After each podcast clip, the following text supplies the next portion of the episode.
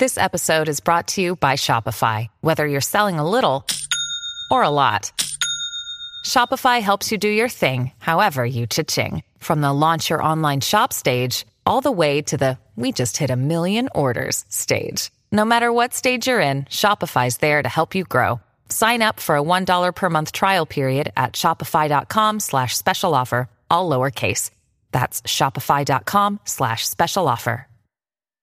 Hi, I'm Daniel, founder of Pretty Litter. Cats and cat owners deserve better than any old-fashioned litter. That's why I teamed up with scientists and veterinarians to create Pretty Litter. Its innovative crystal formula has superior odor control and weighs up to 80% less than clay litter. Pretty Litter even monitors health by changing colors to help detect early signs of potential illness. It's the world's smartest kitty litter. Go to prettylitter.com and use code SPOTIFY for 20% off your first order and a free cat toy. Terms and conditions apply. See site for details. 1972年、一人で温泉宿に泊まった女性がある事件に巻き込まれてしまったのですが、彼女の所持していたカメラに奇妙な写真が残されていたことから様々な疑惑を呼び、大きな話題となりました。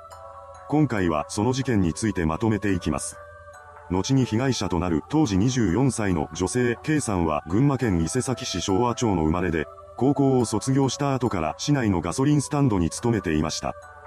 そしてそんな彼女の家族は休日になると温泉宿によく行っていたらしく、1972年8月当時も夏休みを利用して母親1歳年下の弟 K さんの3人で霧積温泉に行く予定だったそうです。しかし旅行前日になって弟の都合が悪くなってしまい、その代わりに母親の友人で近所に住む奥さんを連れて行くことにしました。そうしてメンバーこそ変わったものの、K さんは予定通り旅行の準備を進めたそうです。ですが出発当日の朝、母親にまで急な仕事が入ってしまい、旅行に行けるのは K さんと近所の奥さんだけになってしまいました。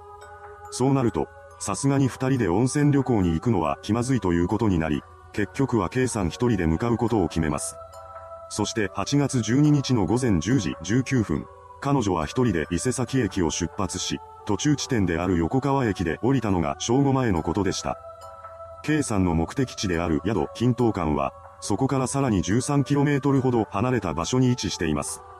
目的の宿は客のためにマイクロバスを出しており、K さんはそれを待っていました。しかし、しばらく待ってもマイクロバスは来ず、痺れを切らせた K さんは付近を通りかかった国鉄職員の車に乗せてもらい、横川駅から3キロほど離れた霧積温泉連絡所に向かいます。連絡所に着いた K さんでしたが、宿まではまだ10キロほどありました。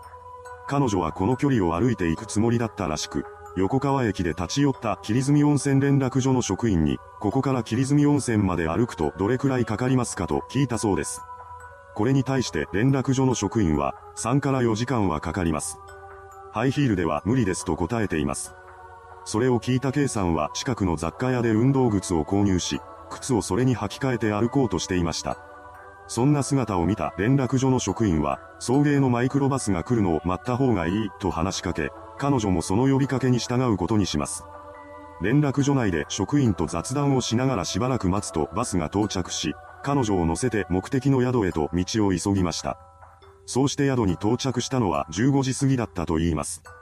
宿の職員によると、到着して以降 K さんは夕食の時以外部屋から姿を現さなかったそうです。そして日付が回った8月13日、後に事件が起こることとなるこの日、K さんは朝8時過ぎに朝食を済ませてから持参していたカメラを旅館アルバイトの男子学生に渡して記念写真を2枚撮影してもらっています。その後、午前10時頃にチェックアウトした彼女の元に旅館の赤女将がバスで駅まで送っていくと声をかけてくれました。しかし K さんは、大丈夫です。歩いて帰りますからと言ってその申し出を断り、前日に購入した運動靴を履いて宿を後にしています。ですが、この時の判断が後になって悲劇を生むこととなってしまいました。当時はお盆休みだったということもあり、霧積温泉を訪れていた客は300人ほどいたそうです。それほどの人がいたのにもかかわらず、チェックアウト後の K さんを見たという目撃情報はほとんどありませんでした。当時の服装などから、K さん本人を目撃していたであろうとされた証言は2つ。一つ目はチェックアウトから3時間後の13時頃、均等間から伸びる坂の途中で K さんらしき女性を目撃したというものでした。この姿は7人が目撃しており、そのことからも確実な情報だろうとされています。そして続いての証言が最後の目撃情報となっており、最初の目撃から約1時間後の14時頃、K さんと思われる女性が一人で下山している姿を見たというものでした。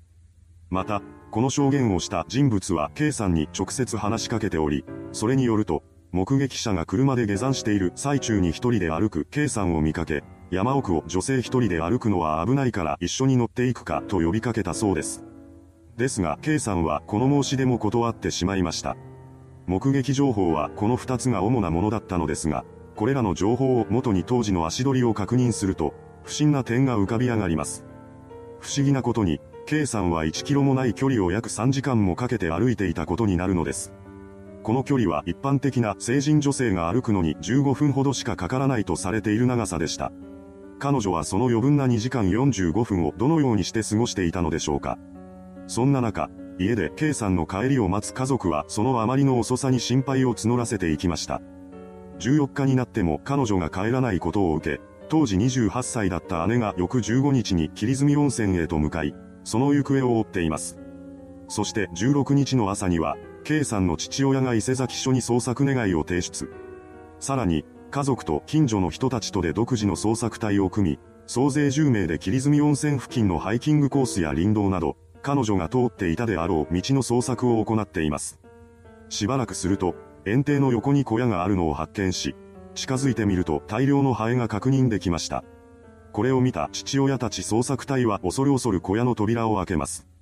すると、そこには変わり果てた姿の K さんが倒れていたのです。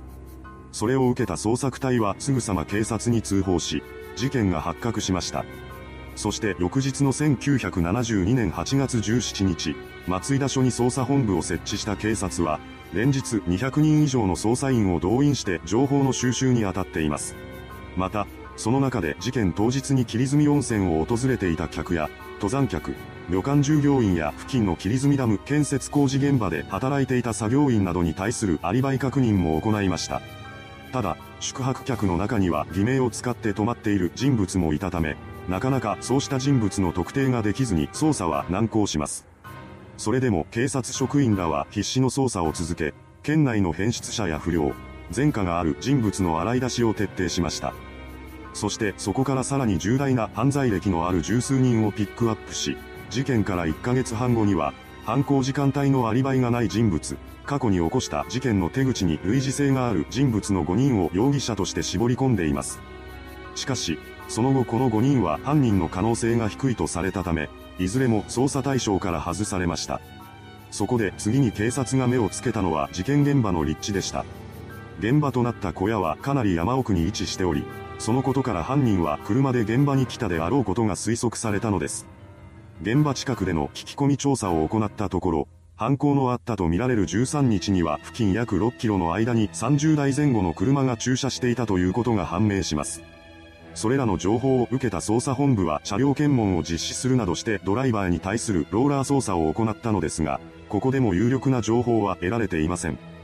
ここまで、一向に新たな情報を得られないでいる警察でしたが、現場に残されたいくつかの痕跡から、犯人像の割り出しに乗り出します。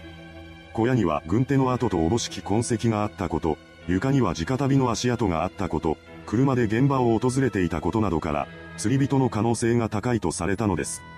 しかし、後になって床に残されていた直旅の足跡は事件当日よりも前に付けられたものだということが判明し、この痕跡は意味をなさないことになってしまいました。そんな中、捜査員は現場に残された K さんの所持品の一つであるカメラのフィルムを確認しました。すると、その中には全部で5コマの写真が残されていたのです。しかも、それは事件当日の8月13日に撮影されていたことが判明します。そのうち、最初の2コマは均等感をチェックアウトする前の午前9時頃にアルバイトの男子学生に頼んで撮ってもらった記念写真だったのですが、問題は続く3つのコマの写真なのです。そこにはいずれも K さん本人が写っており、そこに写っていた背景などから旅館を出た後の道中で誰かに撮影してもらったものだということがわかります。目撃証言すら少ない中、彼女の写真を撮っていた人物は一体何者だったのでしょうか。ということで、事件との関与が疑われることとなった撮影者ですが、この記事を新聞が載せると、その日の夜に、この写真は私が撮ったという電話がかかってきたのです。電話の相手は石田と名乗る男性で、この情報が捜査本部にも伝えられると、捜査関係者の間では事件解決に大きく近づくのではないかとの期待が高まりました。しかし、石田と名乗ったその男が捜査本部に現れることはなく、警察が確認を行ったところ、彼が話していた名前や住所、勤務先などは全てデタラメだったということが発覚したのです。そのため、この電話は事件と関係のない第三者によるいたずら電話だろうとの結論が付けられています。最終的には3コマ目から5コマ目までの写真を撮った人物の特定には至らず、この写真が捜査に進展をもたらすことはありませんでした。そしてその後も有力な情報を得られないまま時は流れ、事件発生から1年間で、延べ8000人の捜査員を動員、捜査対象者は6000人にも上ったこの事件は1987年8月に控訴事項が成立しました。いかがでしたでしょうか？被害者の足取りや撮影者不明の写真フィルムなど、多くの謎を残したこの事件。もう50年近く前の事件ですし、時効も成立してしまっている以上は一生犯人もわからないままでしょう。あの日、一体何が起きていたのでしょうか？真相は全て深い闇の中です。それではご視聴ありがとうございました。